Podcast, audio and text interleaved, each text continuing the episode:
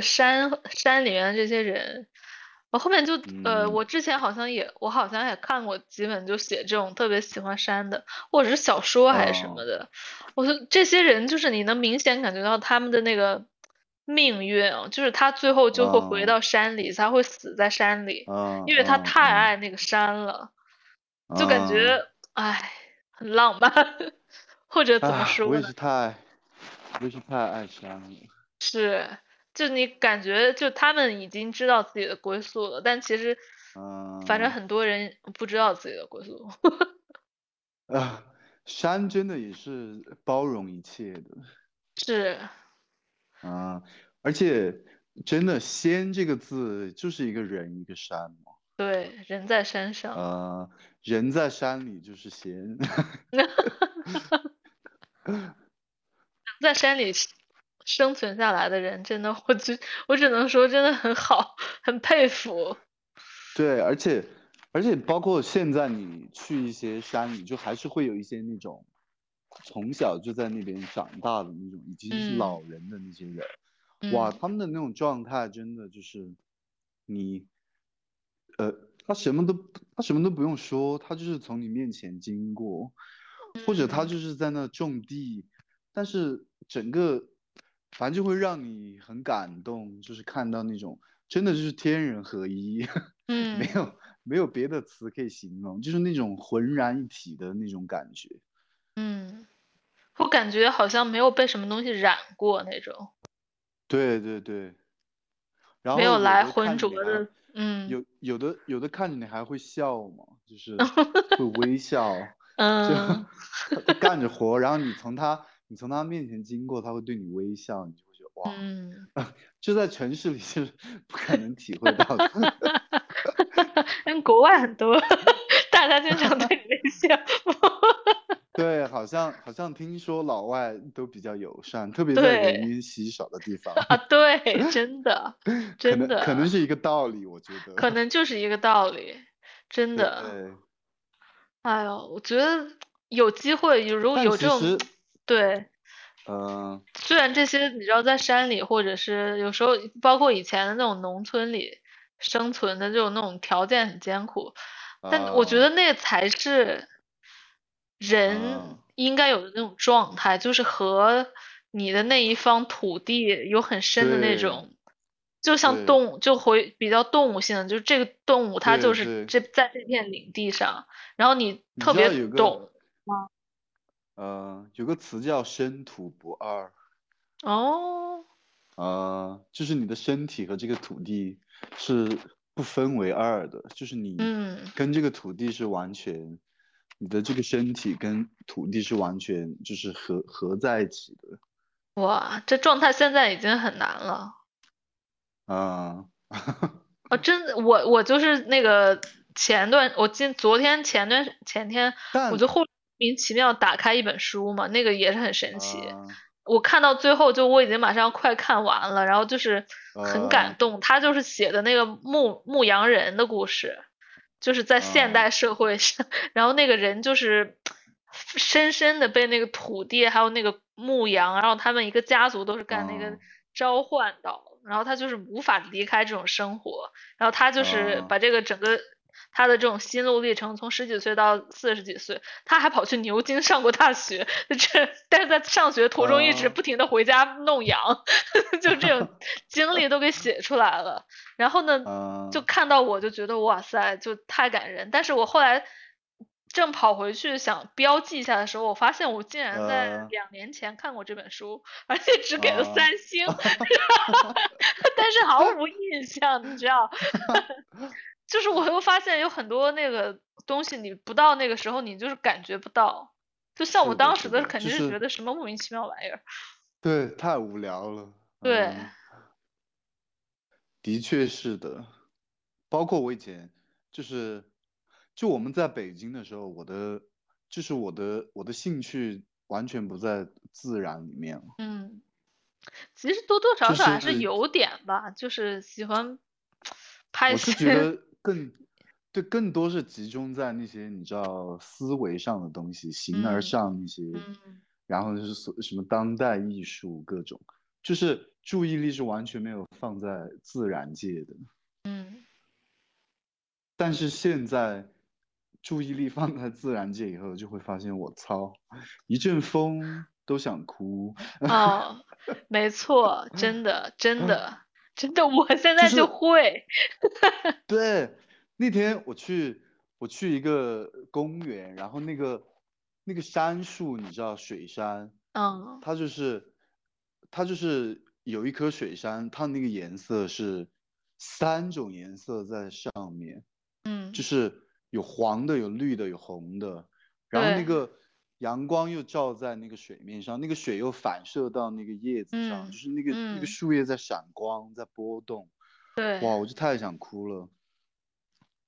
对啊，我就觉得就是我操，我操，就是奇迹就是平凡，没有什么别的奇迹没。错，真的。嗯，我看那个《阿凡达》，就是从他们一 跳进水里开始游泳嬉戏的时候，我就哭了，嗯我就觉得哇塞，现在这泪点真他妈的太低了，真的、有时候走在有时候走在路上看那个树，有的树 我不嗯知道别的植物，但是我觉得树真的是一个，我感觉树是所有植物里边这个最有感情的一个一个一个植物，就啊它也可啊能是因为它的形态太太复杂了，还是怎样的？有一些树真的啊就是你听到那个，我有时候听到那个叶子的声音啊，或者是我就啊哭了，啊我就想说在和我啊打招呼，莫名其妙特别。那种，特别那种很就是很老很大对，很，老的那种树，就是那种那种那种感受更是强烈。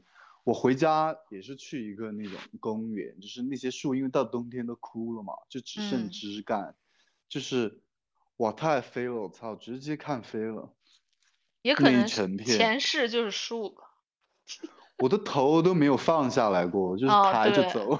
对，我真的有有有时候遇见那种老的一片的那种特别高的那种松树的林子，就觉得很很嗯，惊人，就想说天呐，对，然后就觉得啊，活着真好，没错，没错，真的，就可以可以感受到那么美好的感受，是吧？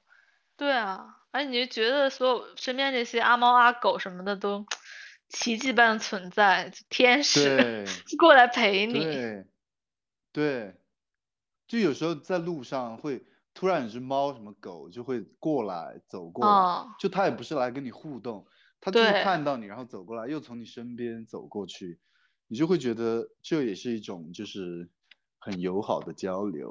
啊，有时候还会看你一眼，对，哦，真的。我感觉树和这个树树和水和山就真的是嗯三个感觉是最有灵性的东西。嗯，真的，经常感觉很感人，嗯，神奇。老了之后泪点太低了，随便就哭了，对，现在真的很容易哭。真的。我现在就那种避免看那种煽情电视剧，煽就被煽哭了。对啊，就有时候特别就是当你太久没有没有就是没有走入自然的时候，然后突然一座那种山或者一棵树映入你的眼中，哇，那种感觉真的我。有时候就是还会就比如说坐在车上嘛，然后就你你有时候其啊。实都会经常走一条路嘛，然后有时啊。候我觉得这个也是个很好的感觉，就是你有时候因为你平时不是每天路过的时候你都会看仔细看路边嗯。每一个植物，然后有时候就嗯会在观察路边的食物的时候就说，哎，竟然有这棵树，我之前没注意到，然后呃每每次走过那条路的时候，我就想说。那我要试着记住在这里的每一棵树，或者是你知道比较有特色的树。啊，然后还有一年四季它们又不一样，对，就会觉得也是很神奇。然后我不知道跟你说没，就之前我我们家院子前院不是有一棵那个樱花树吗？然后啊和我隔了一户的另外一家，它也有一一棵樱花树，这两棵树都是很大的那种樱花树。然后之前他们每年基本都是，呃，差不多同时开，就是那邻居那家会早开一两天，然后这这个棵树也会继续开。然后这条路上只有这两棵樱花树，都特别大。然后后今年的时候，就是那家邻居，我也不知道是为什么，就是可能是搬卖给了一个中国人，反正就是现在住的一个中国人。然后他就把那棵树给砍了，就巨大一棵樱 花树，可能有个五米高那么高。然后他整个就给砍了，他可能觉得挡他们家光吧。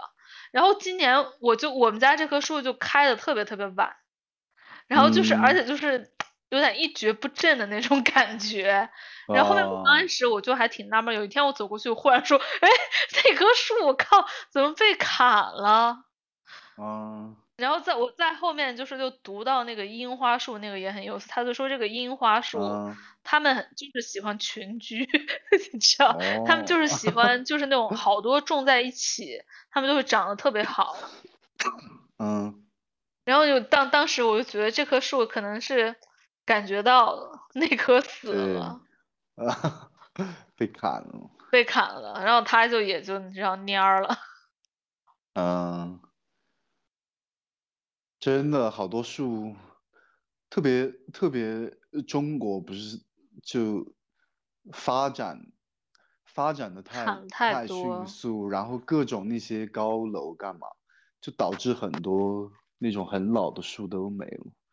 你不觉得那些就是把那些老树都砍了的那些城市人也受到了诅咒？都不行了，对，真的，因为我觉得，我觉得整个地方那种气场其实就是跟这些植物的生存状态有关的。如果他们都死了，那这片土地也是枯萎了。真的，然后你没什么灵性，嗯，对，你在那建了一栋那种楼，然后住在里面的人。呃，可想而知，可想而知。对，所以我现在也非常理解，就是以前在电影里看到那种，呃，要去砍他家门口的树，抱着死活不让砍，不让动工。嗯，是。因为真的，真的，如果如果那个树没了，我还住在那干嘛？哦，哎，你这个说这个，我忽然想到一个那个日本的那个漫画家。他就也是一个那个中中年人吧，我觉得他应该是个中年人了。他就是哎，我忘了他，他就是画了很多漫画。哎，说起来就是感觉是我和我们一个类型的人。他就是我第一个看他那个漫画就叫《散步去》。你可以搜一下，然后就是写一个大叔每天在散步的路上欣赏这个花开花落呀，然后嗯邻居，然后这个天气的变化，然后说邻居的猫猫狗狗怎么样，然后就是有时候就会感感受一下那个旁边的水呀，他就会虽然作为一个那种整天穿着西装的呃中年人，但是总会做一些就是很纯真很童真的事情。嗯，然后我看完这个散步去之后，就觉得就很很好看嘛，就也边看边哭那种。然后就就他又画了另外一个漫画，就是画的，我记得他那个是一个短篇集，但它里面有一棵有一篇就是画了一个老头，然后他们家院子里边有一棵巨大的那个树，然后就是要砍这棵树，但是最后死活就是保护到没砍那个，那个也是，哇塞，看得我最后哭的嘞。太感动。对，然后这个人 后面就还画了很多，就是那个登雪山的那种漫画。啊。然后他就是也很，他就是后面，嗯，好像是快去世了，然后他又画了一个漫画，但是他就是只画了前几页吧，就是那种没有画完，但是就是画那种彩色的，就是一个小男孩和一个森林的故事。嗯。你一说这个，我就自然那种。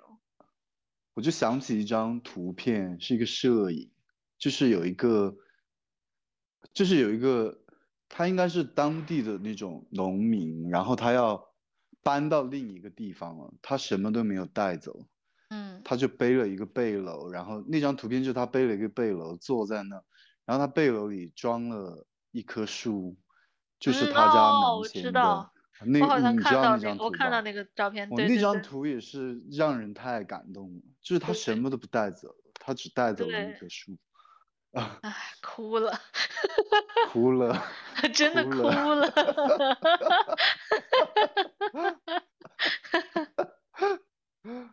对哦，其他那些东西你觉得就是没啥意义啊，就是。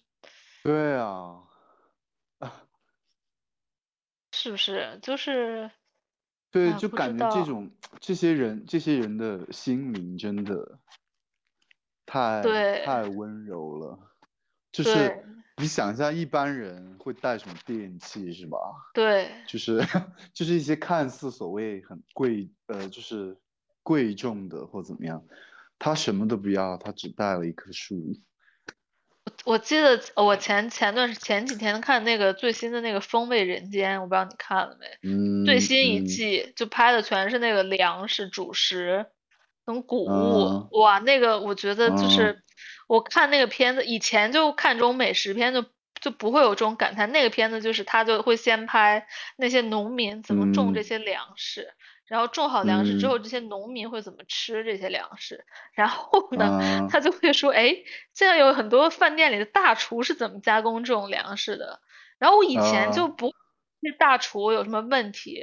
但这次我看啊。完，就是因为农民吃的那些粮食都非常的朴素嘛，比如说他就是回家，比如说那些面他就自己磨一磨，或者他就还趁着新鲜的时候煮个饭，然后然后那些嗯大就是你知道各种过分的各夸嗯张的加工，一会儿又喷个冷干冰呀，然后一会儿又外面浇个糖呀，然后你就会觉得好多余啊。嗯，就就是嗯。本来那个植物的味道就是应该那样，但他们就非要加一堆，就是当然你可以哦。说这是一种美食，但是就就嗯。但是你不觉得那个原味应该才是最好的？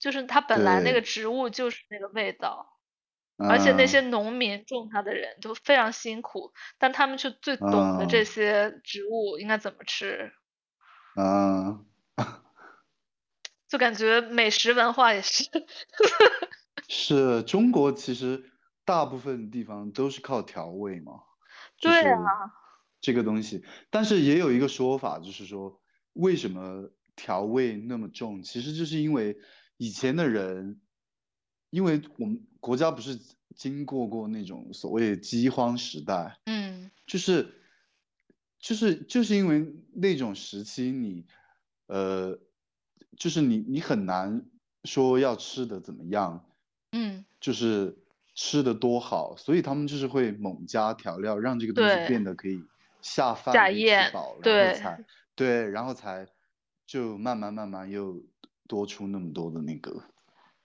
对，但现在我感觉这就是这些调味，我感觉就像手机那个上面的那个信息一样，麻痹你。但现在也越来越多，就是做那种就是恢复食味的食物本来的味道的哦，是，但是又卖的对，很也越贵。来越多。对，本来这种东西应该是最便宜的，对，就像就像现在你没发现什么，呃，穿棉麻的也越来越多。哦，以前是棉麻，以前以前棉麻是最不值钱的面料。啊，对然啊，现在潮上了。对，就就是就反而现在就是以前什么不值钱的，现在都是越来越贵，现在我 大就家反过来。其其实之前不是就听过很多那种什么法师，然后就说或者是什么灵呃性导师说，我们到了这呃种你知道末法时代，有很多人要觉醒。呃，我就希望他们也真的是觉醒了，穿这些棉麻。呃，我觉得我觉得真的是这样，就是就反正这几年明显感觉到，就是周围的周围的人是就是不同程度的，反正觉醒。嗯，是，就是意识到，包括整个整个社会，我觉得女性最明显吧。就嗯是以前的女性的，你知道那种观念也好，怎么样，就是还是受制于那种男权社会主导下孕育出来的那种观念，是吧？嗯，包括他们对自身、对于别人，但现在我觉得很很很明显的不同，就是他不会再用男性的目光来定义自己，应该是怎么样的。多出很多，真的多出很多清醒的人。以前确实所以挺好，挺好的对。包括现在，包括现在整个社会对于，呃，所谓小众、少数群体，还有就就同性恋吧。现在同性恋在中国，其实我觉得已经不是一个要，就对于年轻人来讲，至少它不是一个需要去接受的东西。对它本来就是一个一个很自然存在的事实，就是对像以前谈到同性恋，还是会嗯好奇会有不正常，对，嗯然后会有不正常各种那些观念，艾滋病，然后很乱什么什么的。但是现在我觉得，呃，普遍九零后、零零后的人对于同性恋这个事情，已就是这个东西，我觉得已经不不是一个话题了。对，很普遍了，说的大家也 就对没什么反应。对，对 这都是小 S 了。对。是，而且我最近近两年觉得玄就是这些玄学的东西，就大家接受度越来越高，或者是以前我们年纪不够，没有走入这个领域，还是怎么着的，就感觉大家原来都这么迷信哦。呃，其实我觉得真的就是，的确现在这个东西比以前越来越多的人关注到了，以前确实没那么多人关注玄学没，错，对，都被所谓科学洗脑，觉得这个就是迷信。但现在大家越来越多人发现，真正的科学是玄学，是就是因为很玄学才是就玄学，我觉得它一个特色就是不给你明确的答案。你知道你知不知道有个人叫杨定一？啊，我知道，对他，我前两天看了他的书呢。对，他就很明确的说了，因为他不是什么物理，对就他学的是物理嘛，大学，然后医学，对，然后他说玄学，他他当然没有用玄学这个词，但是他说的那些东西其实就是这些，他说这些才是物理，才是科学，而不是现代大部分人所认为的那个科学，就是看得见、摸得着，要给他一个明确的定义的东西才是科嗯学，嗯。嗯。是，这个人也挺也挺神的，我真的想说，对 对，就写了一堆他的要定冥想，就对最后他也是感觉他他他就是好像也是那种觉醒了、觉悟了那种。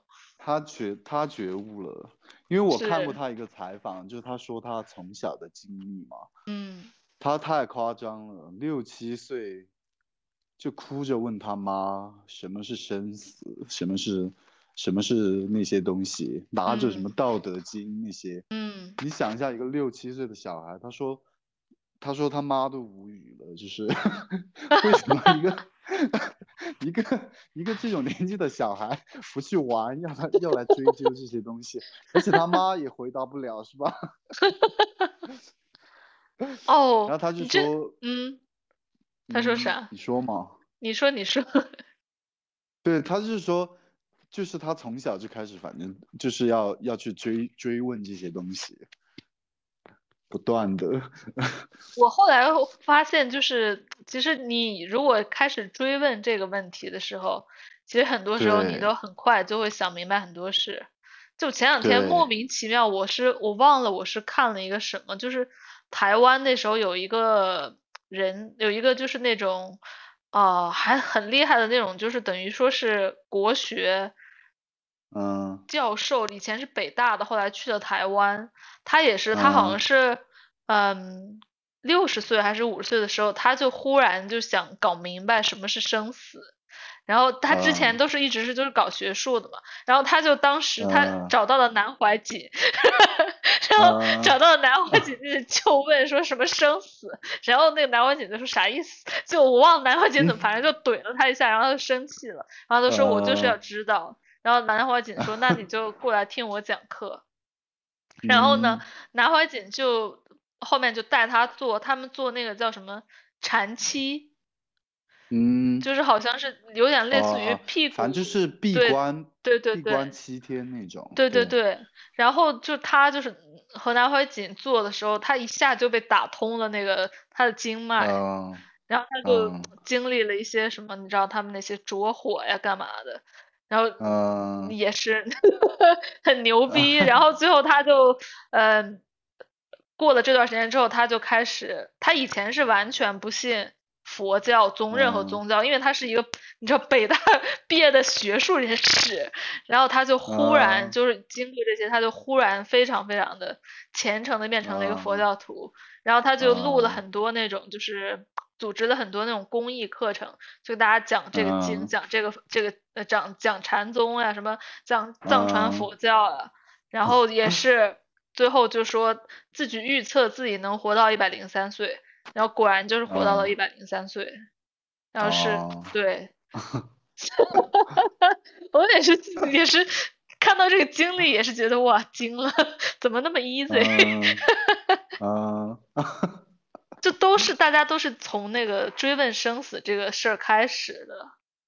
对，然后还有些是遇到什么重大变故人生，得了一场大病或者或者亲人离世，他们就是才开始跟这些有接触。有时候觉得那个得了一场大病，或者就那些疾病，那个还是挺神奇的，因为你你知道那些就是很多那些萨满，他们都会就是，啊嗯我后面还看前段时间还看了一个，就是那种印第安的那个，就是美国那些被嗯。屠杀的印第安人，然后那个小孩儿他就是和这些蒙古族啊什么的各种的萨满都一啊。样，就是会经历一个嗯。莫名其妙的一个病，然后在这个病啊。中他就会产生很多幻象。然后哦。他他就会不明白这个幻象到底是怎么回事儿嘛，但是这个幻象就哦。会一直跟着他，就是总是在他的，他总是走着走着他就你知道愣神儿了，就就看见这些东西了，哦。或者在和别人说话的时候就爱看见这些东西了，然后他最后才呃在实在被逼的不行了，因为那幻象里面的人你知道还会跟他说话干嘛的，然后他就会 找一些其他的那个以前是萨满的这些人问，然后这些人就会帮他解释这个幻象。然后，但他每、嗯。当他每次懂了一个这个幻象的时候，他就预、嗯拥有了那种预测的功能。然后他就是只有在了解了这个幻象，做出行动，然后他的那些、哦他们那些幻象，萨满的幻象都是祖先的嘛。然后那个祖先，然后哦才会再一次告诉他更多的东西。就是你哦必须得理解人家告诉你什么，不然就没有进步，要么你就会一直生病下去，就逼着你学习，真神奇。真的很神奇。我当时我看嗯完这个，我就也就很纳闷儿，我就是说为什么这些民族的祖先，你知道就会就会你知道指导他的族人，为什么我们有些民族感觉并没有呢？但不是有个说法，就每个人都有自己的指导灵，哦，是就所谓就所谓你的高我吗。嗯，然后这个东西其实跟你说的那种萨满，就他们要通灵之前要飞嘛，好多，就嗯是要进入那种状态里面，他才能接收到那个讯息。其实好像就是跟你，呃，好多人会在冥想里面见到自己的那个指导灵，就会给你一些所谓建议也好，怎么样也好。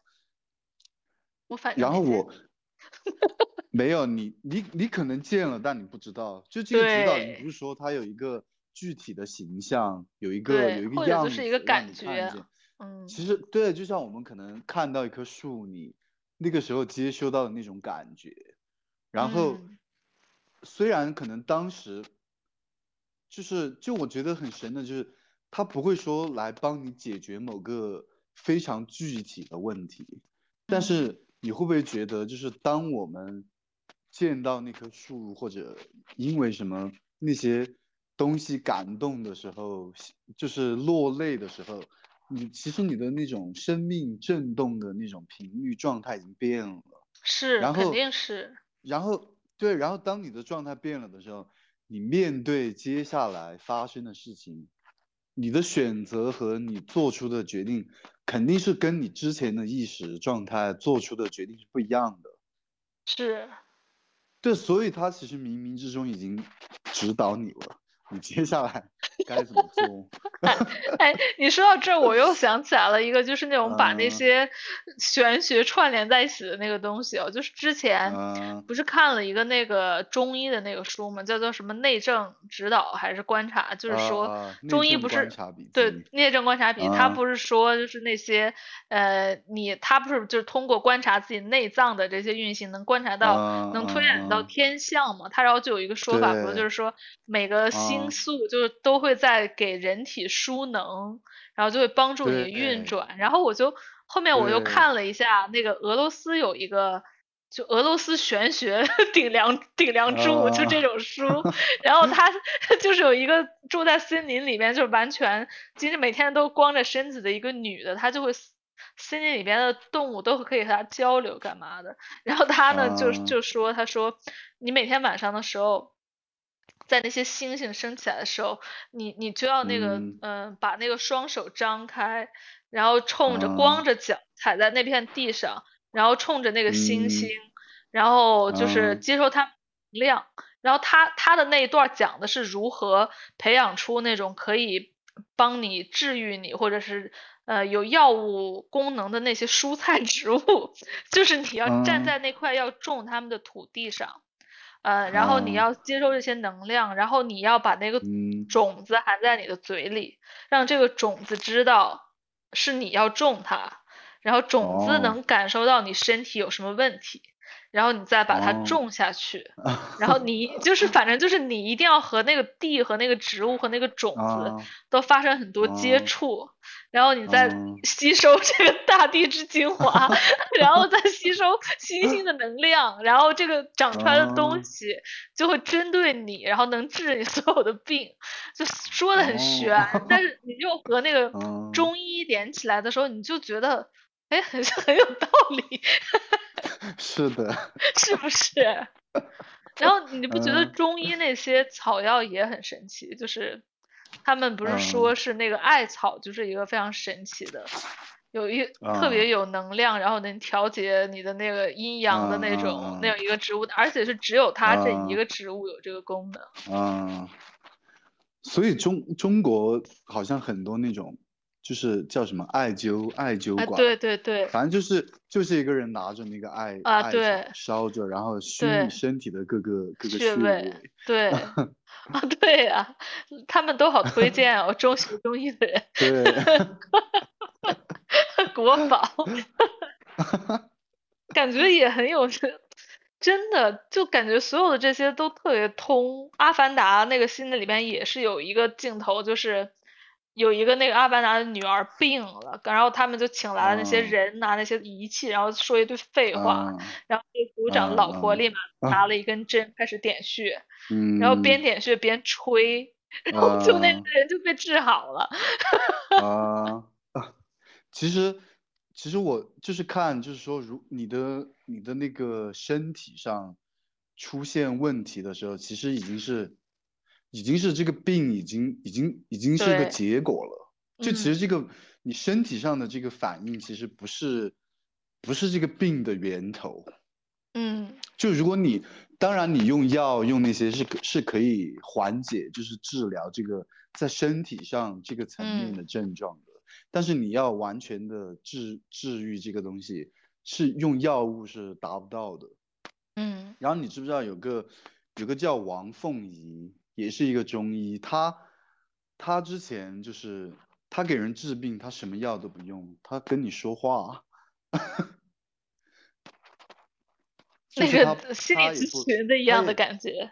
对对对，他也不号脉，也不给药，他就是光是说，然后很多人的哦病就被治好了。好，因为其实，因为其实中医里有个说法，就是你，呃，就包括那个内政观察笔记也说，就是你那个最深的问题的，就这个病的源头其实是你的心造的，对对，就是对就是你你的情绪，你的那些东西造成了这个东西，然后这个东西显化在你的身体上，就是才形成了这样一个结果。对，所所以以心情舒畅很他们说重要。最牛 逼的最牛逼的中医就是是治心的。哦，是的，是的，有这个说法，有这个说法。哎，你的那个耳机好像有点狂摩擦，哦，好，架起来。他刚才碰到了碰到了什么东西，哦，现在呢？现在好了。中医这个真的很哦神，就感觉是把心理治疗与用药结合在一起的。但这种嗯大夫估计也不多了，现在。感觉基本没有吧？对啊，然后 我之是前都是用药的。对，我之前不是还看了一个那个中医的那个书，去年好多人给我推荐，你也可以看一下。我给你推荐了没？啊，叫李欣，叫啥？没有没有。呃，好像就是木子李，然后辛苦的那个辛，他写了好几本。嗯哦，他而且嗯而且他就是写的那种非常非常通俗易易懂，然后他那个也很，嗯他写的那个也，他就是一个非常算是现在还活着 都非常厉害的一个中医吧。他就是里边写他嗯。从小就是，他不是从小，就自从上他那个中医大学的时候，他就一直在练那个呃站桩，然后他就是因为他哦。他就是把自己练，他们中医就是如果要当一个好中医，就是要非常敏感，其实。然后他每次比如说嗯。在看一个呃呃患者之前，他都要先静下来，然后他啊就能他就能非常敏感的感觉到这个这个人有什么问题，就有时候都不嗯用那个你知道仔细问。然后就是他们呃会就把手放在你的穴位上，或者是就能感觉到你哪里不通，哪里哪里通，或者整个能感觉到你整个嗯人的气质哪有问题。嗯，就虽然说是一个中医，但你感觉他也是一个 修道之人。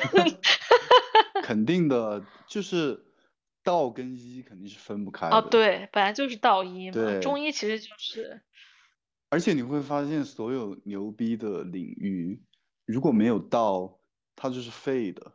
就是嗯你你你没有通达这个东西的话，因为道是前提，后面这些都是术嘛。嗯，就像是，空是前空是前提，有是有是这个它显现出来的样子。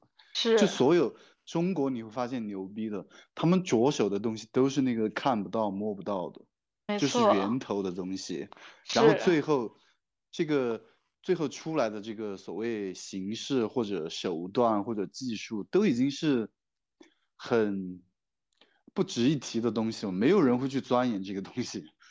哦，其实不得不说，这个也不限于中国。像我今天看那个牧羊人的那个书，我觉得他呃们也是，就是呃，他们这呃些这些牧羊人，就你知道到最后，因为他就是每天，而且他就是真心喜欢这些，就他们很大一部嗯分工作就是要培育那个种羊，就是他们嗯很多比较快绝种的那种特别好的品种的羊，就是有几个人就是专门只繁殖这些羊。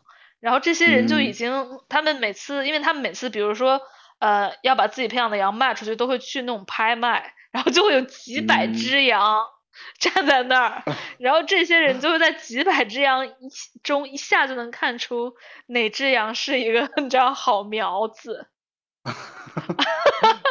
而且就是这个好好苗子的这个羊，它竟然自己也知道自己是一个厉害的羊哦，就是它。哦他经常就会在那个羊群中，知道，要不就是经常领队，要不就是很有很有气质，嗯，就是他有人来看他的时候，他就会展示，然后就是哦我感觉所有东西都有一个你知道这种道在后面，只是看你拿捏没拿捏到。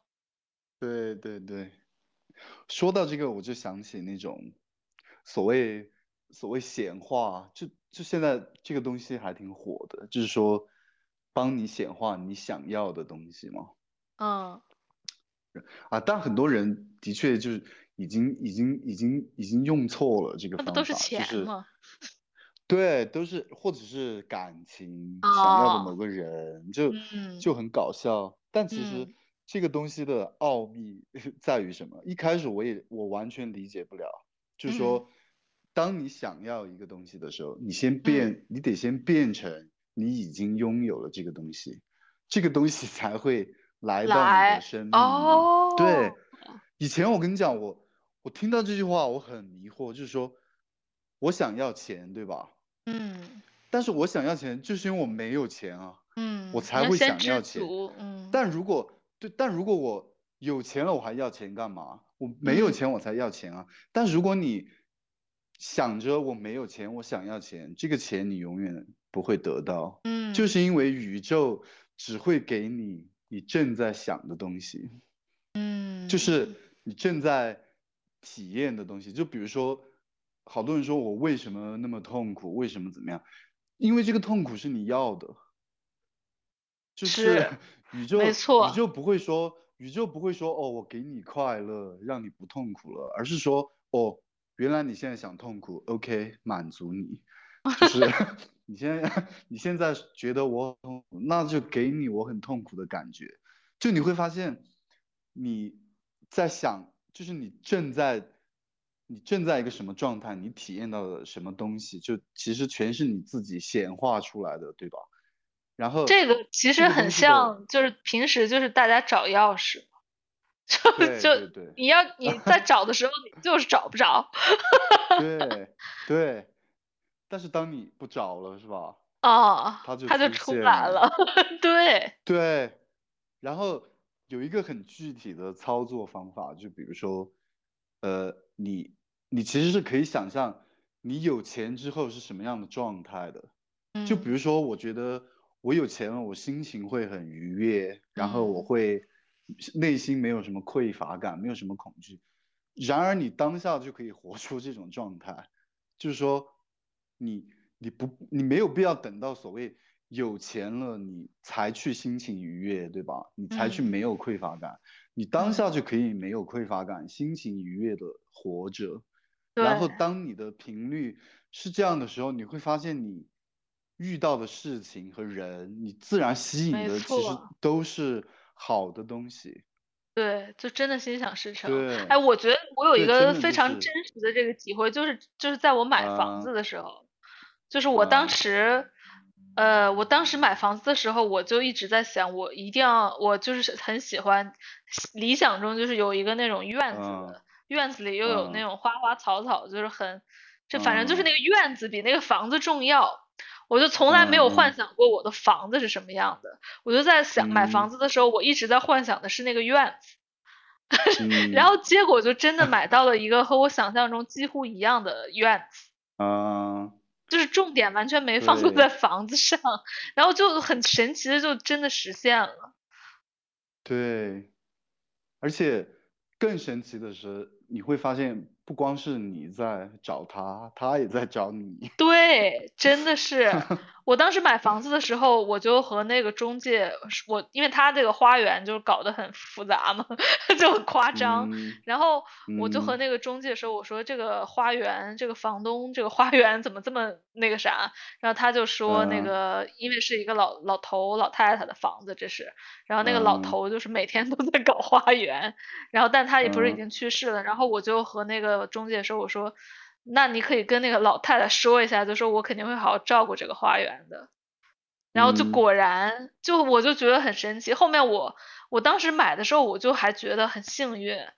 然后当再当我再往后再过了一两年，我看了很多人的房子，我就发现有这种样院子的房子太少太少了，就是那种除除那种豪宅哦，就是真的是那个几率就是低到。可能几千之之一那种，就很少有人把院子搞成这样，就然后我就觉得哇塞，这个真太幸运了。对，真的是这样。真的是这样。啊。就是首先就是不能老那个，你刚刚说那个显学，就是之前很多人说的那个吸引力法则，是不是？对对，其实就是吸引力法则。就是感觉一直让你许愿，然后你就会得到。但是确实，如果直接一听，对，用错了，对，用错了，对，因为他是怀着那种匮乏的感觉去许这个愿的。对，就是佛教其实也说愿力这个东西是很强大的嘛。嗯。呃，其实是一回事情，就是你的这个愿力只要足够的纯粹，你就是会。吸引到这个东西来到你的身边，真的，真的没错。我感觉这个真的，而且我前段时间也是感觉这个很奇妙，就是因为就开始看这个玄学的东西之后，你就会发现有很多人过来和你讨嗯论，就是觉得哎，什么情况？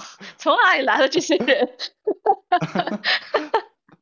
对，自然就是自然就吸引到，自然就吸引到了，神奇。对，嗯，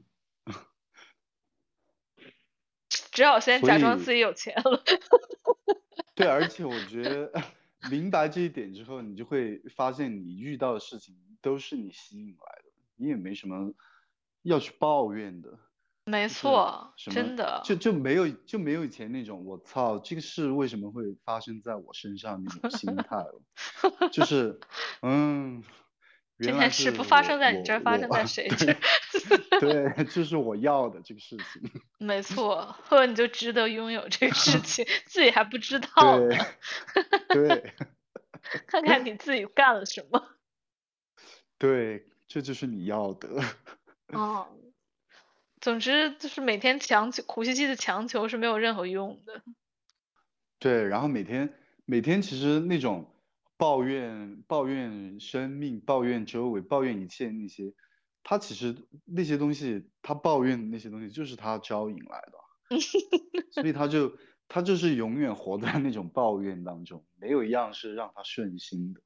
哎，就很就很像那种，你知道，你讲故事的时候，鬼会过来；我讲鬼故事的时候，鬼也会过来呃听。对，想说妈的，这不是我，现一下真身给你看看。对，没错，谁让你一直在想着我，只要让你再对见我一下。对，那你有什么想要的吗？准备使用这个显学吗？我其实知道之后，我反而没什么想要的了。的确，能能想，就如果你感觉都满足了，你确实没什么想要了。对，因为你已经是那种，就就我现在不完全不会觉得自己就是缺什么？缺什么东西，对对，我也是，就不会觉得就不会觉得特别想要一个什么什么样，因为包括我知道了这一点之后，我就会知道，呃，所谓什么是爱，什么是宽恕，什么是就这些东西，其实都不是你要去对一个人做的。嗯不是说你要去宽恕或者原谅一个人对你干了什么事情，因为你会发现，你宽恕的是你自己脑中嗯的那些念头。因为当你在恨一个人或者在嫉妒一个人的时候，嗯你，会发现是你在体验这个嫉妒和这个恨。没错，人家并不知道。对，是 是你在体验这种难受，但是当你放下这些东西，你你你其实就没有这些东西了。然后包括我觉得，为什么我觉得我，就是好多人可能会失恋以后会需要一段时间去疗愈，是吧？或者嗯或者不嗯再相信爱情，但是我可能就花嗯了三四天，就对，就是其实你就是没就是。你说说白了失，对，你说白了，失恋的痛苦其实不是在对方身上，全是对对对对自己的失望，对自己的，呃，无法 苟同，或者是对对都纠都是纠结在自己那儿的。对，而且我发现为什么 好多人喜欢那种热恋的感觉，其实就是嗯因为你热恋的时候你是全然的把自己交出去的，无我了。就说你对你你你其实是一种无我的状态，你愿意为了对方做任何事情，是吧？然后你的感嗯受也非常好，但是可能很少人想到你一个人也可以这样，不需要就是 你你不需要找到一个人，然后把自己交出去。你不要一个人的时候，你也可以把自己交出去，你就会发现你你是活在你是活在这种爱中的，是啊，充满你充满着爱去打扫你，你敢相信吗？嗯 就是很很奇妙体验，你充满着爱吃了一顿饭，你充满着爱出去散了个步，那种满足感是不需要建立在跟某个人的联系上的，你一个人就可以完成。对，我觉得就所有的那些有时候什么羡慕了、嫉妒了，或者是恨，或者什么，就是这种类型的人际关系，我其实嗯其实都嗯。是你试图把对方当成一个镜子，对对对，但是其实好的关系不是这种反反射的镜子的关系。对，就是有句话叫“你眼中的你自己不是你自己，别人眼嗯中的你自己也不是你自己，你是嗯谁？你是你是你眼中的别人，就是你看到这嗯个人是什么样子，其实那个是你。就比如说，你觉得这个人很丑，其实是你的定义当中什么是丑，什么是美，对嗯吧？什么是好，什么是坏，什么是善，什么是恶。我操，反映的全是你自己。妈呀，残酷！对，很残酷。是就你最后，会发现没，你最后会发现没有别人。其实说的这个没有别人，不是说不存在一个生命在你面前，对对而是说，而是说这个没有别人是，其实都是你脑中的那些定义在定义这个人，是这个所谓的别人是什么人，但其实都是你自己。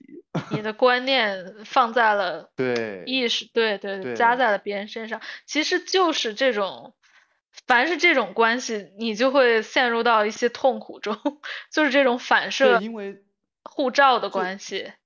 对，这其实很简单的一个关系，就是大部分人认为是身体里面有个心，脑袋中有个意识。嗯，但是如果你反过来想一下呢，是心里面有个人，是，是是意识里面有一个人，就是完全是这个意识和心在体验这个人生，然后在体验外部的这一切事情。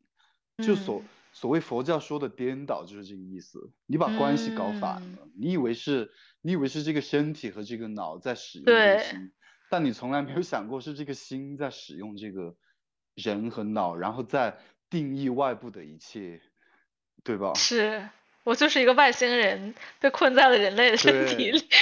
对，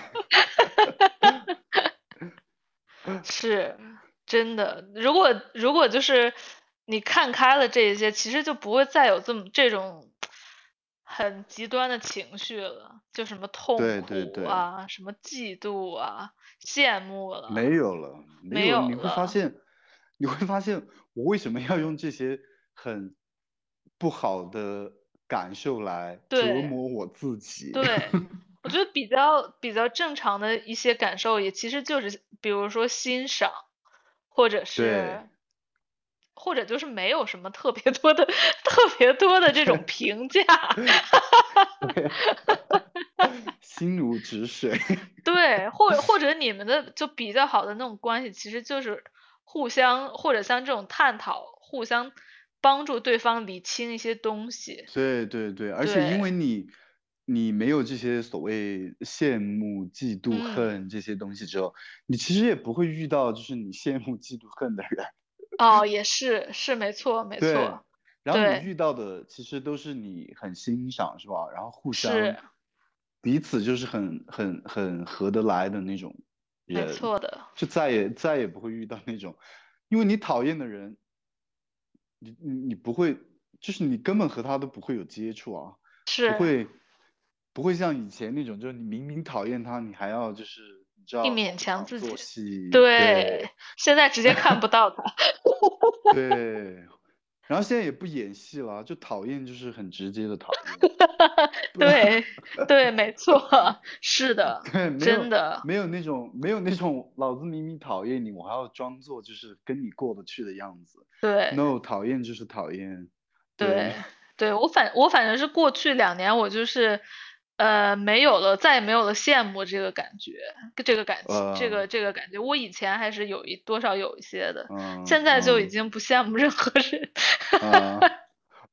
我觉得我过去两年最大的改变就是自己感受到，就是我以前我觉得我还是很自大的，嗯，就是觉得自己你知道了不起，很与众不同。很很 对，很怎么样怎么样，但现在就觉得我操，就是我算完老几全 完全一点就也没有什么我算老几这种感觉，就是就不会拿自己去跟别人外界去比了，比较对了，对，对，没。然后，现在的自信，现在的自信不是建立在你比谁更好，嗯。或者或者你怎么样的那种那种情况下，现在的自信嗯。就是我什么都没有，我还是很自信。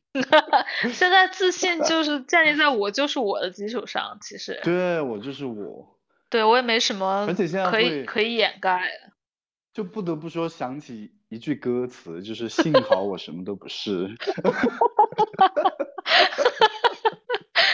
就以前你知道，以前觉得自己什么都不是，这句话，这种感觉是一种你知道很悲伤、很负面的东西。对，失恋对，时候就觉得我，操，对，就觉得我操，我怎么那么那么垃圾是吧？我怎么那么那嗯，么那么那么不行，什么都不是。但现在我操，前面加一个幸好，嗯，不然我也是有很多负担。对，幸好我什么都不是，所以我才是什么都是，什么都可哦，以是。是真的，真的，人 做人就是嗯，要不能把自己当回事儿，我觉得，对只要你把自己当回事儿，所有痛苦都随之而来。对，因为你把自己当回事的时候，就会有很多让你不把自己当回事的事情显现出来，让你发现你太把自己当回事了，真的就是这样。对，就。其实就是是宇宙在提醒你，用石头砸你，你根本把自己当回事，你就不是回事儿，你明白一对，下。是的，是这种没有这些负面情绪的生活，我觉得真的很轻松，太轻松了。对，也很愉快。对，然后现在也不会什么，就是反正我基本基本不会评判自己了，对，批判自己了。嗯，不会。而且我说实话，很少有，也很少有那种，呃呃，就是很少有负面的感感觉，就是在我生活嗯中都是很平静的。呃，我不知道你会不会就是有那种，就当别人批判你、评判你的时候，就以前我还是会觉得他说的就是我身上的一些问题，嗯，但后来我发现，我操，那是他的问题，就是。对，就比如说，就举一个很简单的例子，就比如说，呃，就比如说某个人觉得我很矮，是吧？这这人真没礼貌。就说的就不说什么抽象的，就不说什嗯。么呃你在你你这样做很不好，那些太抽象了，因为没嗯。因为没有一个具体的事情，就说简简单单的这样一个你嗯。你觉得我很矮，以前我就嗯。会觉得呃是的，我我我是很矮，怎么样干嘛？但现在就会觉得那个是通过他的目光，他有一个嗯。什么样是高，什么样是矮，然后再来定义我是怎么样。嗯，然后我现在就会完全觉得，嗯，这个跟我没啥关系。对，跟我没有任何关系。没错，是这样的。虽然很少有，人批判我了，但是呃，我我也是从来不在意、不介意、不介意大家的评价，也是听不进去。所以我其实我其实以前就是对于外界的大部分的我其实都是就对我没有构成任何伤害，也没嗯。有我也完全没有往心里去，但是就是在亲密关系里谈恋爱里，对方的很多话你知道就会让你嗯，去觉得是自己的问题，对，但是后面发现其实都是对方的问题。是，也不是说是他的问题，就是说是他是那种呃那样的观念是吧？所以他看到的事情，他的定义就是那样的，然后那那个造成的那一切，其实是我我我我我觉得我不需要负什么责，我也不需要去改变自己，去变得迎合，或者，说变得跟他定义的那个对错那种观念一样，是吧？是我发，现现在就是，你就做自己就行，你不需要去，没错不，管在不管在任何关系当中，你如果不做自己，你真的你会活得很难受。是，我觉得大家这个是基本上很多人都无法想通的一件事儿。呃，有些人基本把这这种吧，我觉得这种批评美化，就是为了我好。什么我是对我是为你好怎么样？包括所有的就是我见到的情侣也好，然后已经结婚的，然后结了婚的对自己的孩子的各种，其实他们都是在一种这种东西里面，就是用自己的标准去要求别人，就那么简单。就如果对方没有做出 符合他标准的事情，他就开始生气，就觉得哦是对方怎么样怎么样，我就觉得他们难道从来不会想一下，其实是你自己的问题吗？他们可能就会把这个标准推给这社会的标准，我就接受了社会的这一套，所以我没有对错，也所以不是我的关嗯系，你知道又把责任推给了社会，很常见然后。可能可能包括他们在聊这些的时候，跟他们聊的那些人也是这样的人，然后是，互相互相抱怨嘛。对，互相那个肯定了对方的想法，对，是然后这种东西就 越来越深。对，然后过年了就对，过年了就集中式的爆发。对，再巩固一次，呃，太常见了。但是确实，亲密嗯关系里面那个是我觉得非常最严重、最伤人的那种，对对对，而且因为怀疑自己，因为，哇，真的是自我怀疑到已经，像我真的就是已经自我怀疑到快要，就反正我觉得快要疯了，已经，就这是这自我怀疑真的是人生最大的痛苦。对怀疑到自己明明没有干那件事，都要把自己想成干了对方所说的那样的事情。幻觉，就已经是已经对已经瘫痪了，已经出现一种病 态，就反思 反思到最高境界。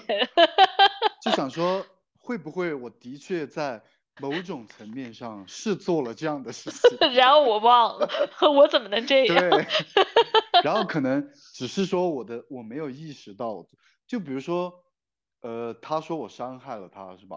嗯，但是你明明觉得你根本没有做什么东西伤害到他，对呀、但他但他可能确实就是因为你的某个行为被伤害到了，嗯，但是你会发现，就现在会发现那个其实是他的问题，就是他会因为那样的事情被伤害，嗯，而不是你应该去改变自己，对吧？这个我觉得是个，就是两个人其实都应该清楚的一个前提。就大但以前家就是因为不清、嗯不清楚这个东西，你就对你就会觉得是自己的问题。其实也是侧面发说明了这并不是爱，就是这种这种感情它不是不是爱我，觉得是控制，是对，是一种是一种控制。对，就如果你爱一个东西，你就接受它存有的样对子，就啊它它就是那个样啊子的呀。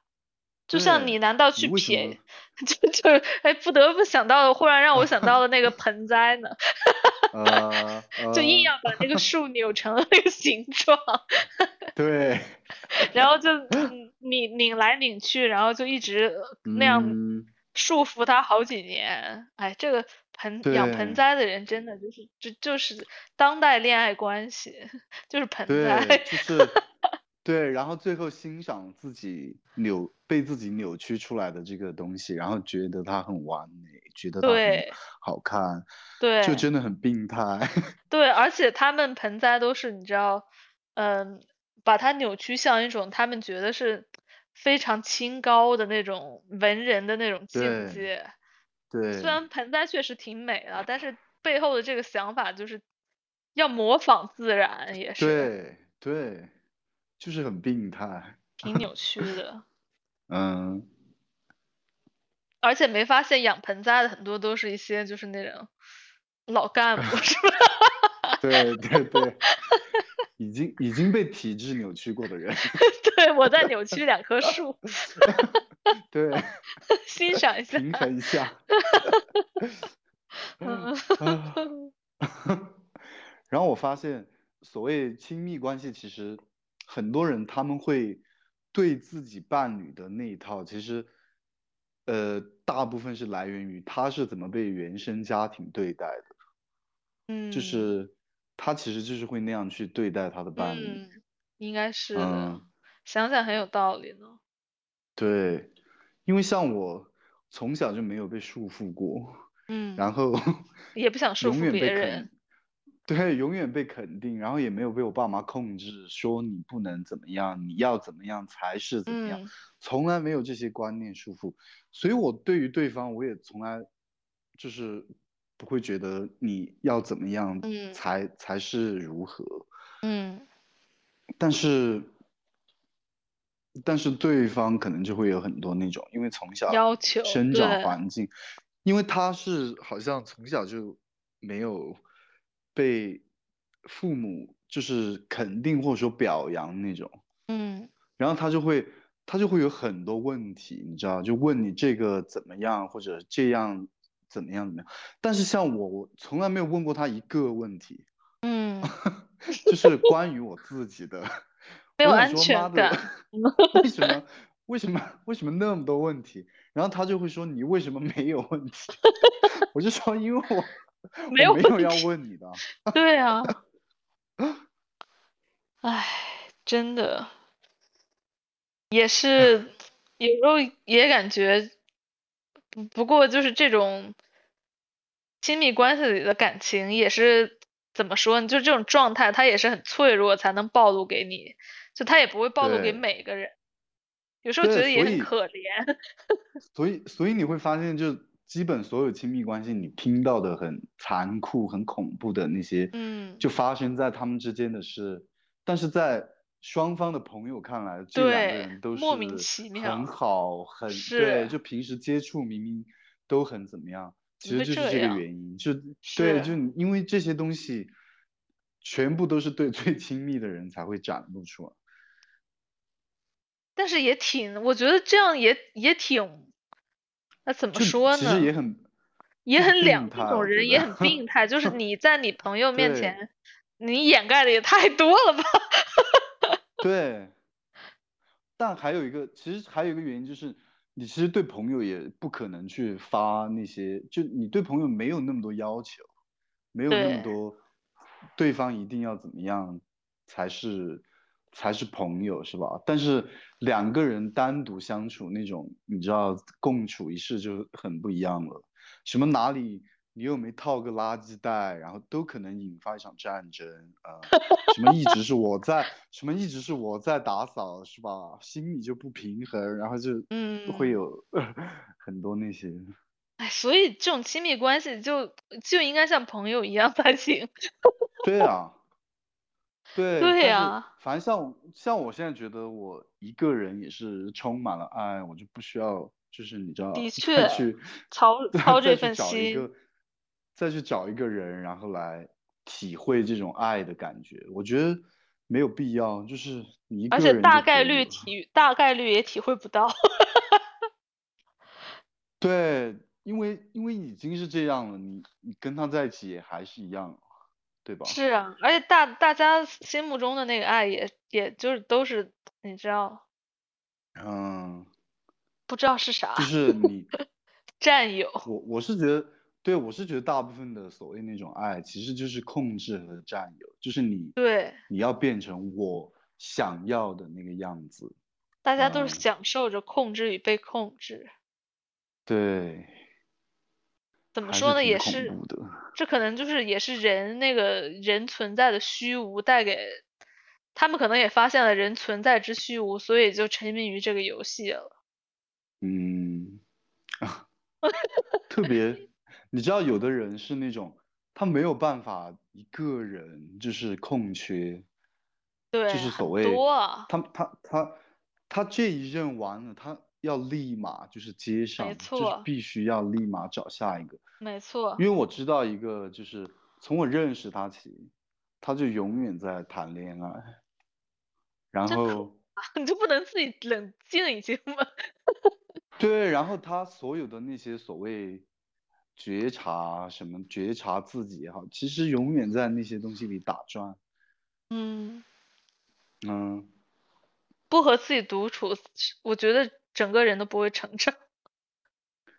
对，但是就像我们之前说的进山那回事情，就好多人他是没有办法面对自己。嗯，你都不要说进山了，就在城里他都没办法，晚上对。自己吃一顿饭都没办法。对，晚上所谓夜深人静的时候，他就受不了了，狂刷手机，抖音现在，小红书上场。对，要不然要不然就是开始，你知道，呃，要去找人喝酒，然后怎么样怎么样。我爸就是这样的。其实这是一种内心极度的空虚，我觉得。对我爸，我爸已经到现在这个年纪，五十多岁了，他还是没有办法，就是一个人。待着，一个人，他一定要就是找，而且他有一个很大的问题，就是他不懂得拒绝。嗯。就比如别人找到他帮忙或者干嘛，嗯，他就是会想方设法的要去帮别人干这个事情，或者别人都还没有找他怎么样，他就会去想他要帮别人做什么。我就觉得你，你其实根本没有必要就是。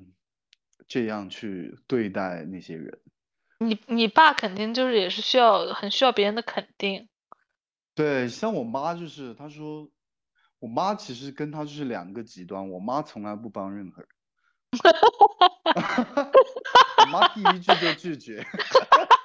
我妈说，我妈说她都活到她都活到这个年纪了，她再也不想用别人的事情来。让自己的生命质量下降啊！对你妈这个观点非常 赞。我觉得我妈非常的清醒。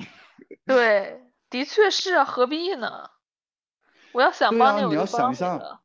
然后包括我爸想让我结婚，然后生孩子，他其实他内心的最根本的那个恐惧，就是他觉得别人都嗯。就是跟我同辈的都结婚都生小孩，他觉得他没面子，就是，对，其实他深层的恐惧是这个原因。其实我生不生、结不结婚是另另一码事，他要解决的是他内心的这种恐惧。但像我妈就觉得我这样很好，她说我过的生活，我的状态就是她希望我。就是生活的状态，也是她年轻的时候，她觉得她想要的那种状态。她只是说他们那个时代的女性，就是没有办法过这样的生活嘛。嗯。你你不得不受制于社会的那些东西。嗯。所以，所以他们两个反正完全是 两个极端，就是要离婚嘛？那都是，但是很神奇的一点就是他们相处非常和谐。因为你妈毕竟看开了，对，然后我们我们一家人其实虽然就是，但是我爸对我也非常好，从小就是看到我随时都是笑脸，然后也从来我爸妈从来没有动过我一下，就没有打过我，嗯，那真是难得哦。对啊，然后然后到现在还在给我经济上的支持，是吧？嗯，蛮好的。对，哎，不过真的，我我觉得你刚刚有个句话说的特别对，就是他们对你的要求，其实是他们的恐惧。对，真的是。这其实是其实是他自己要去战胜的东西，而且这个东西我我没有办法帮助他，是他必须要自己去面对的。觉得也是很难有人会面会勇敢面对。对。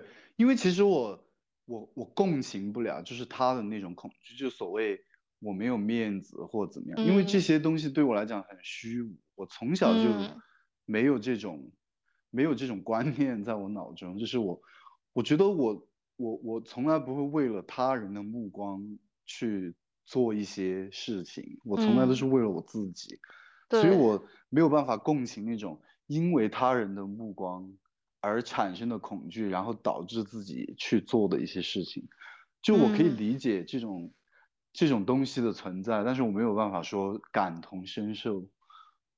是，没错，我们这一代人就很难感同身受这个东西了。对对，因为因为我们这一代已经就是没有那么多的社会那种对对 那种 那种束缚和限制了。对，就是所谓大家所谓的自私，我是只觉得只是我们只是看自己看得更清楚一些。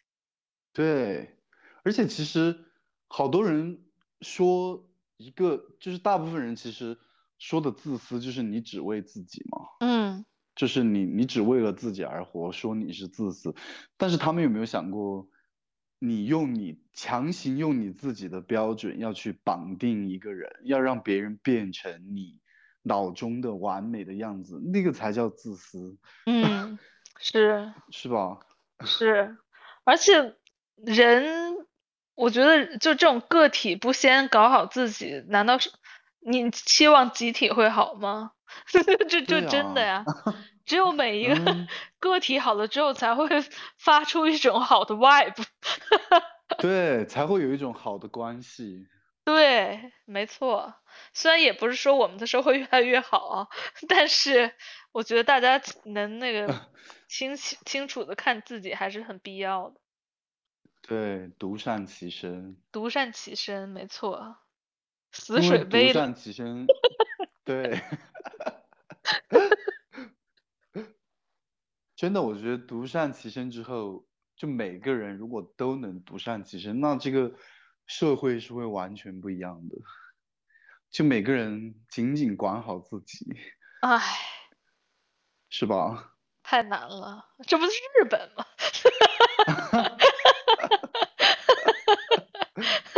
对，感觉感觉他们是的确管好自己就行了。哦，北欧可能是一个比较好的例子。对，嗯，真的管好自己，就真的，对呀、之后之后的，我觉得之后小孩，我们在我们再小的人的小孩，应该也是没人管。哇，零零零后，我觉得已经就是很，就他们的他们的思维已经，我感觉又比我们这一代小的时候要更，就是更更更开阔了。嗯，就他们的他们的视。对他们的视野，他们就是更是，就是活出自己，他才不会活在就是 那些传统的定义当中。是，对啊，像我弟妹她嗯们就是真的已经，他们的思维已经完全就是没有没有没有困在以前那些社会观念当中。我那个弟直接说，再逼我结婚，老子要结扎，让你后都断了。笑死了，太勇猛。全家人都惊了。对，然后，然后我有个妹也是不结婚，然后他们嗯老一辈的就说，哦，明年你们这些，也包括我，就是嗯。说，如果你们 再不带一个对象回来，就不要过来。我们直哦。接说，刚好我们四个可以凑一桌了，就是不用回来，在外面，啊，刚好可以凑一桌，嗯，还有我今天还在网上笑。豆瓣上看到一个人的那个帖子，也是太好笑，就说什么他嗯。他舅呃得癌症，然后刚从抢救中醒嗯来，第一句话就是你找对象没？啊，啊，笑死！刚从死亡边缘回来。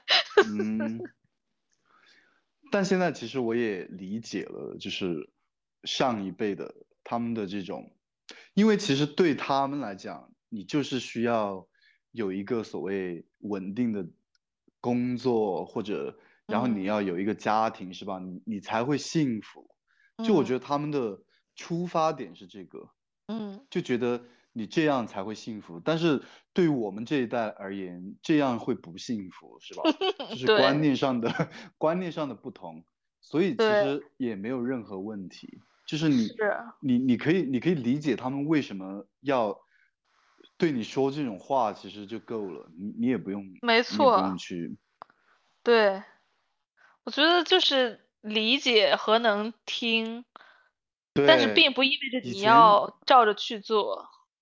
对，以前就是会强烈的反抗，会对完全不妥协，就觉得他们一天在想些什么，是吧？就是会会如此的，就是感觉脑子有包一样，就是天天就在说那些东西。但是其实当你理解底层，就是背后的那种，他们之所以说这些话的最根本的那个东西，其实是对你的一种关心。之后，你你其实也没有那么就是要去。反抗什么的，你就你你完全可以笑笑，或者顺着他的话说，呃，明年怎么样怎么样就 OK，没有必要，对，没有必要去挑起那种就是争执，搞得双方都不愉快。对，就其实和之前说的那种就是没有那些什么嫉妒、羡慕或者是对对对仇恨的情绪一样，这就是一个观点，它就是存在在那儿了。你你知道它存在，你。不需要去砸它，你知道，你就让它存在吧。我现在有时候看到大家在网上对那个政治话题吵得死去活来，我都觉得何必呢？从从不从从来不参与。对，好像你能把人家吵没一样。对啊。对啊。而且 而且，我觉得政治最好玩的一个东西就是他们。呃，在说这个当权者怎么样怎么样的时候，其实只是一种就是所谓，呃，对我来讲就是一种不满。你你推翻了这个，其实你仍然处于这种被一个领导者掌权的模式底下的模式里面。你你顶多是换一个人来管你，对吧？没错，并没有什么，并没有什么根本的改变，你还是被一个人管着。那。争来争去不过是换了一个人，但是那个核心是没有变的，有什么意思呢？就所有这些争吵，我觉得就还是出于他自己把自己特别当回事儿的这件基本观点。我我我最不能理解的是，就是因为政治上的分歧而产生的那种朋友之间绝交，就是 就你知道，因为因为某个观点的不合，可以就是可以吵到两个再也不往来。我觉得这种他们可能这种友情本来也就是比较浅，对，我就觉得，我就觉得他就是你你和你的朋友，难道就是嗯不熟到都没讨论过这事儿？对啊，那起码多多少少也不是说非要得讨拎出某个什么总统出来讨论，但是平时话如果是一个熟人，怎么怎么怎么着你都会谈论一些和这个有关，你就能。大概八九不离十猜出他是怎样一个人，就都不熟，然后呢，这样忽然发了一个朋友圈决裂了，太搞笑了。但其实，反正我我基本我感觉很难跟人会聊到政治话题。对，因为真的不感兴趣。嗯。真的，我真的不感兴趣。对，还有什么经济，我也完全不感兴趣。对，像，但是，但是我跟你讲，每个人的脑子想的东西真的不一样。我过年回去跟我一个哥说到说到什么苏州，我第一想象就是哦，苏州很多园园林，我去，对，我去逛，他在那说什么 CPU，哦，不是 CPU，那个叫什么，就是那个那个那个那个就是人均 GDP 叫什么？GDP，对对对，GDP。我都震惊了，我张大了嘴，我说啊，我说你想到苏州，想到的是 GDP，惊了。我就觉得，就包括然后说什么车，就比如像我，我对车根本不感兴趣，我我顶多是去，我顶多是去想一下它的外观有没有够酷炫。对，到现在都认不得商标，车。对他们，他们聊的就是那些什么价格、排量，然后 你知道一些一些很莫名的东西。真的不懂，真的。对。有些东西真的毫无兴趣。对。听听到我都困了。对，然后然后包括现在。基本所有他们都生了小孩，然后他们的话题就已经转向了那种家庭生活。嗯，我懂。就什么小孩，小孩怎么样，然后干嘛？真的是插不上话呢。对，真的感觉很孤独。刷起手机之后。对。没有办法，难以避免，都不光是亲戚了，身边的朋友也也差不多会这样。嗯，哦，还好，我认识的倒是都是些，你知道结不了婚的。就像你说的那个法则，就真的，我也身边也是没有什么特别正正经的。你认识的，你认识的就是一些这样的人。对，真的，就就都是一些闲云野鹤感觉。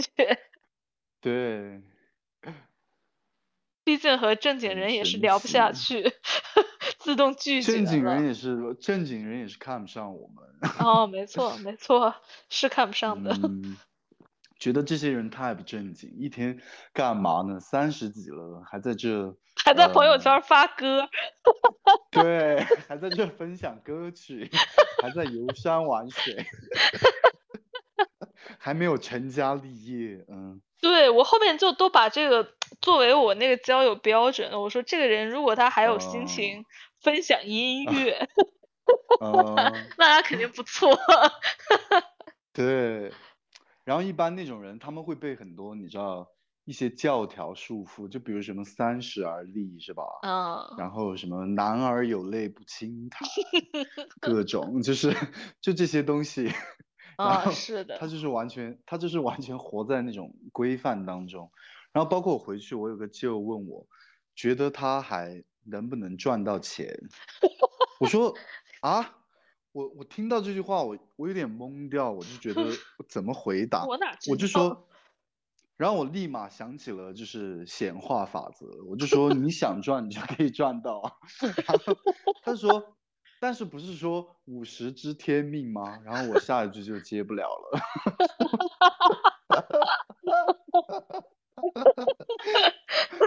我就觉得太搞笑了。忽然冒出了股，因 为对，因为他已经五十，然后他觉得。但是不是说五十知天命？他意思就我五十都还没赚到什么钱，应该就赚不到什么钱，就认命吧。然后我就觉得啊，我没有办法再鼓励他了。那那那就这样。你都搬出了老子说，还是孔子说，我无法孔子。但是孔子，但是孔子说的那个天命跟他们那个定义，没错，是完全就完全两码事。是，人家孔子说，终于发现。这个命运中让你就你的 叫叫什么本质，还是那种对 calling，而不是说 对，而不而不是说被被限制于人生这个角色，然后去觉得这就是命了，嗯。啊，但是，但但你想一下，如果你下一句跟亲戚说这些，他会是什么眼神？觉得你疯了，真的，就你懂得多。对。要不然就觉得你思想有问题，嗯。哦。嗯，舅也是好笑。对。五十之天命。唉，难以回答。难以接，难以接。真的。妈呀，我们俩聊了三小时。啊，那么久。是。太夸张了。太夸张。可以，可以续上。我才十点。哦。还好，今天我这边下大雨，很多地方都被淹了，也是夸张。被淹了。啊，被雨水淹了房子下面那些。天呐。所以你之后要出去玩不？我要去新疆。他终于要买上机票了。还没买，但是现在已经全完全开放了嘛，就随时都可以去了，就不用担心什么你要去哪来着？封在。我之前本来是想去北疆看那些主，主要是看字，但这次我想先去喀什，就是哦，可以先去。对，我想我其实我其实现在对他们那边那种人的那种感，就人文，然后然后那些古城是吧？想去看一下。哦，就之前我和老王去的那个南疆嘛，超美。对南疆。你先去，你先去喀什，然后你就可以去那边那个我们我们之前我们去了哪儿来着？我们去了那个塔吉克斯坦族的那个塔县。然后路上就是看到那些，觉得哇操，太美了。对，然后路上就路过很多雪山嘛，什么高嗯，原呀、湖泊呀什么的，然超后是美。关键，然后关键那些人，我觉得就跟那块地方也是那种天人合一的感觉。对，本地人都是老外。嗯，对，然后他们吃的水果什么也很好。对哎呀，你研究想研想就太激动了。对，但嗯是那个那个塔县，就是我记得我们好像可能是坐了七八个小时的车，很远。呃，要要要，新疆就是要坐车，嗯，疯狂的坐车。嗯，你几月去？我打算三月，哦，就是春天。三月，哎，那可以，哎，三月是不是有那边的什么桃花还是杏花啊？对啊，三月桃花开了好像。哇，那超美。啊，对，你还得去，哎，那个那个地儿叫啥？就长得特别像瑞士那块儿，哇，超呃，美。是，哎，叫什么？一下一下，有个有个有个什么字？和和睦和睦村那边，还是什么？忘了，哎我我忘了去过了是吧？对，我去过，超美，哇，你一定要去那边真的。然后这边就是这边就是这种瑞士风光，然后塔吉克啊斯坦县塔县那边就是高原雪山，对，今年就是妈的一定要去了，花呗用起来。去起来。对，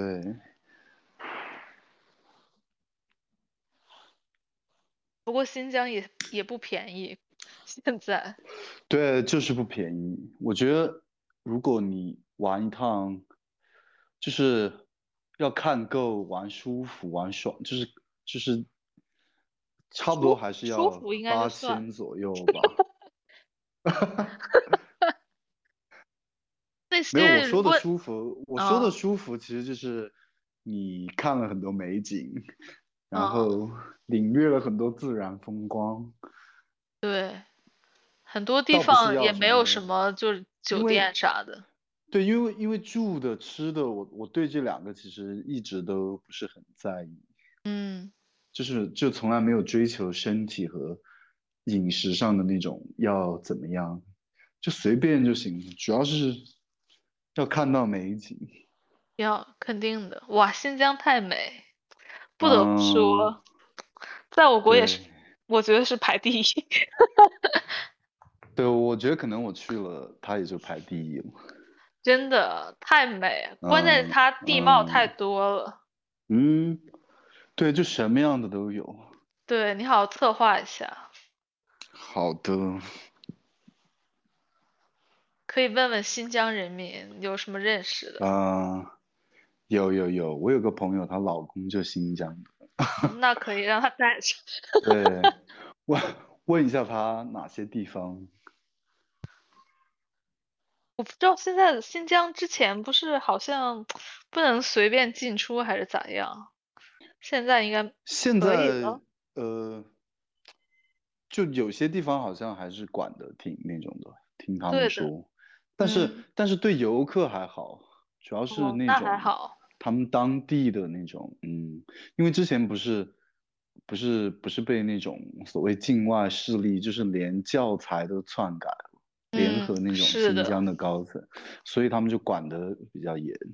没错。哇，快了，马上就三月了，赶紧买机票吧。快了，快了，嗯，可以，太爽哟！是的，是的，终于要去了，三年了，操，等三年，大规模旅行，多玩儿几天，反正你也那个啥，不用上班。我觉得，我觉得十天肯定是要待的吧，嗯，十天只能玩一嗯半儿，就或者是南疆，或者是北疆。嗯，你要把全部都玩下来就不够，啊，全部玩下来钱也不够，钱也不够，而且离得其实有点远。对，我一开始以为反正都是新疆，然后从，结果一看从乌鲁木齐到喀什都要那么久，操，对啊，巨大。震惊了，对，而且还你还要体验那个不同的时区呢。